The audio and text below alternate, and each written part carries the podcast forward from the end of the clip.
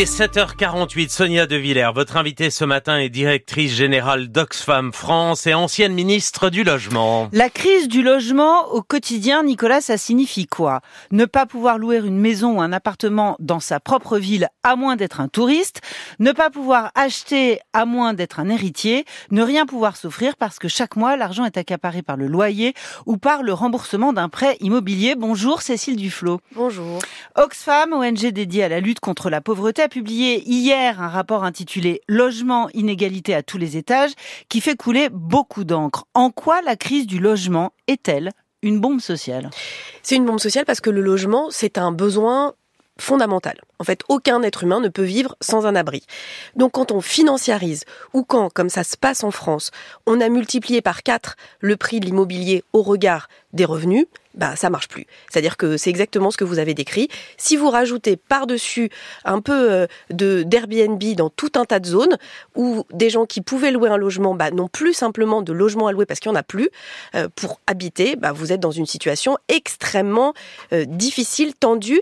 Et si on s'est mis à travailler sur cette question du logement, c'est parce que comme on travaille sur les inégalités, on s'est rendu compte que le logement, c'est devenu le carburant de toutes les inégalités. Les plus pauvres sont exclus du logement, les maires seuls avec des enfants se retrouvent dans des situations extrêmement périlleuses.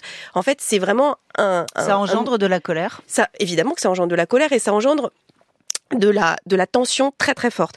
D'ailleurs, les, les, les, spécialistes qui ont travaillé sur les gilets jaunes euh, sont, pour certains, arrivés à la conclusion que c'était plus une crise du prix du logement que du prix de l'essence. Parce que si des gens dépensent beaucoup en carburant, c'est parce qu'ils ont été obligés d'habiter très loin de leur lieu de travail, par exemple.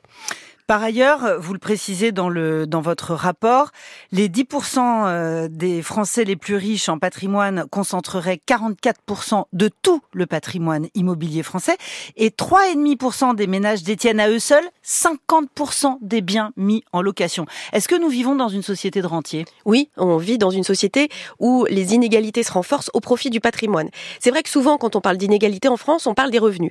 Et on a un système qui est encore assez redistributif, même si l'INSEE a montré qu'on était en régression et que l'intensité de la pauvreté s'accroît. En revanche, sur le patrimoine, sur ce que les gens possèdent, là, les choses se sont envolées au profit de certains qui concentrent une grande partie du patrimoine immobilier. Mais comme je le disais tout à l'heure, c'est pas comme posséder plus de montres ou posséder 44% des montres euh, euh, que possèdent les Français.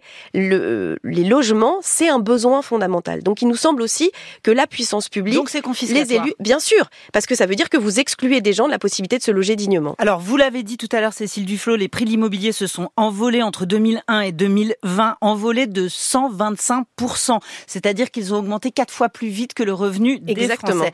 Vous prenez une période de 20 ans. Ça englobe la période où la gauche était aux responsabilités. Ça englobe la période où vous étiez ministre du Logement. Oui, bien sûr. Et, si vous vous souvenez du débat d'il y a 10 ans, c'est il y a pile 10 ans, hein, la loi Allure, sur l'encadrement des loyers, beaucoup disaient que c'était pas normal, qu'il y a eu énormément d'opposition et un foin considérable fait contre l'encadrement des loyers. Mais non seulement je regrette pas, mais ce que je regrette, c'est que ça a été suspendu, c'est que ça a été, qu'on a traîné des pieds pour la mettre en œuvre. Maintenant, il y a des maires de droite, y compris des gens qui disent avec simplicité, je les en remercie, qu'ils étaient opposés à la loi Allure et à l'encadrement des loyers à l'époque, qui demandent l'application de l'encadrement des loyers pour leur commune.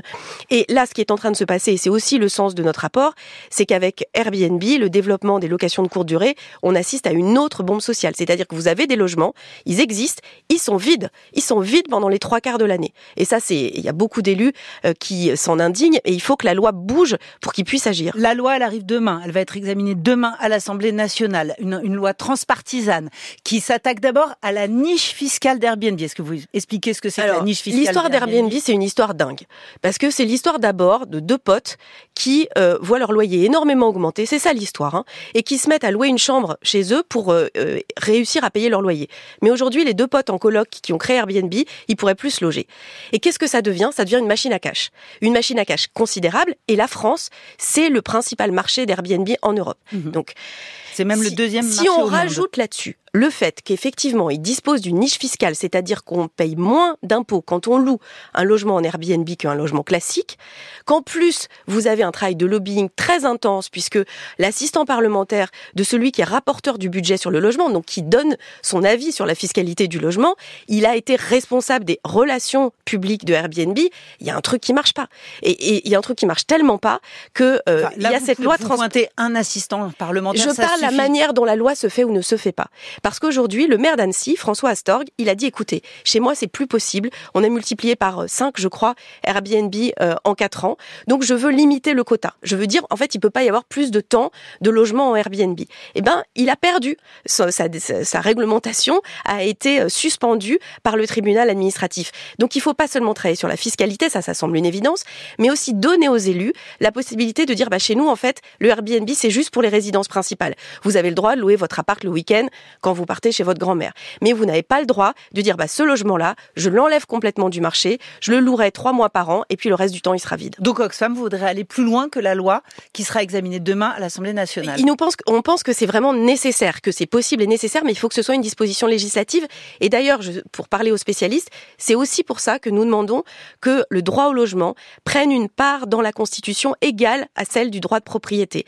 Parce que pour pouvoir avoir des lois qui permettent bien de réguler un bien de première nécessité, il faut que la Constitution dise le droit au logement est équivalent au droit de propriété. C'est long et difficile de modifier la Constitution. C'est long et difficile, mais c'est l'honneur de la politique de dire euh, qu'est-ce qu'on fait, comment on agit? Est-ce qu'on considère que euh, la crise du logement et le fait que des gens qui travaillent vont réussir à soit pas pouvoir se loger, soit plus pouvoir partir en vacances, se priver de tout pour pouvoir payer leur loyer. je considère que la politique, c'est justement de réguler. Hier, annonce trois nouvelles règles pour assouplir un peu l'obtention d'un prêt immobilier. Hein, le Haut Conseil de stabilité financière a, a, statué. Euh, on envisage la possibilité d'étaler un prêt jusqu'à 27 ans. C'est l'une des trois règles. Vous pensez que ça va dans le bon sens? Vous pensez que ça va assez loin? Bah, Le problème, c'est qu'en 20 ans, on est passé de 15 ans en moyenne à plus de 20 ans en moyenne pour emprunter, euh, pour acheter un logement. Et en même temps, on concentre la propriété chez quelques-uns. Donc, est-ce que c'est normal? Non. Là, le sujet, c'est comment on fait baisser le prix du logement pour tout le monde.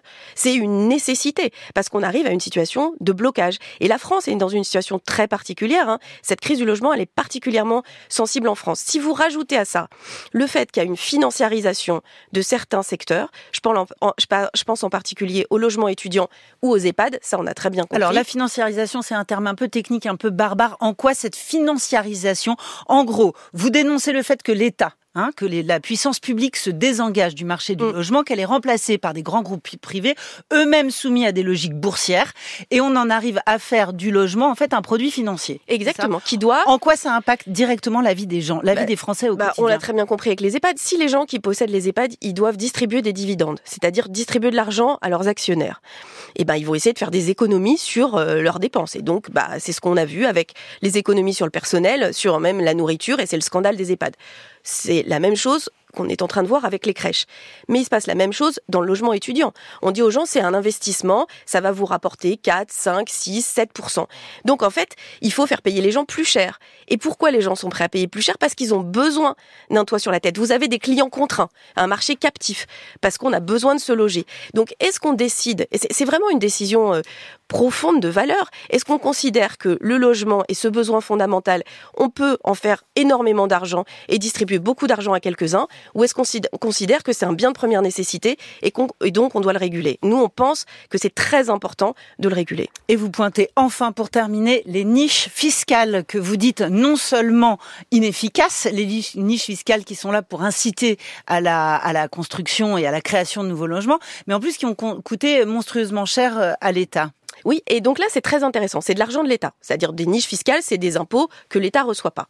Donc, qu'est-ce qu'on fait avec cet argent? Est-ce qu'on euh, permet ou on soutient la construction de logements privés? Ou est-ce qu'on construit par exemple du logement social? On donne cet argent aux bailleurs sociaux pour construire du logement social.